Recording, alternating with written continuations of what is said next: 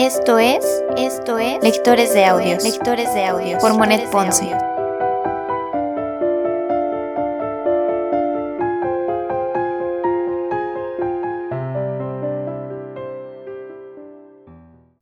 Primera temporada, primera temporada, Cartas ateo, Cartas ateo de Vincent Van Gogh, de Vincent Van Gogh.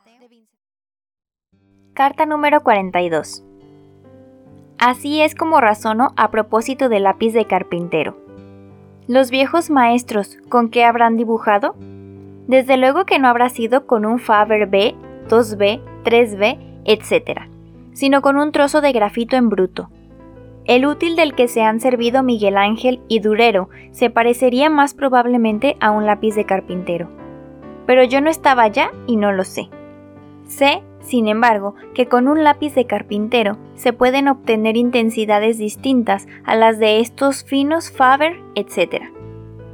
El carbón es lo mejor que hay, pero cuando uno se cansa demasiado la frescura se va, y para conservar la delicadeza es necesario fijarlo enseguida.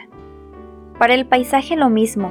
Yo veo que dibujantes tales como por ejemplo Rusdell, Goyen y Calame, Rolfos, también entre los modernos, han sacado de él un gran partido.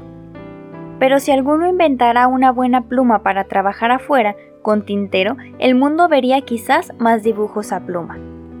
Con el carbón mojado en agua se pueden hacer cosas notables. Lo he podido ver en casa de Weissenbruch. El aceite sirve de fijador y el negro se vuelve más cálido y más profundo. Pero es preferible que lo pruebe dentro de un año, mejor que ahora. Esto es lo que me digo, porque no quiero que la belleza sea debida a mi material, sino a mí mismo.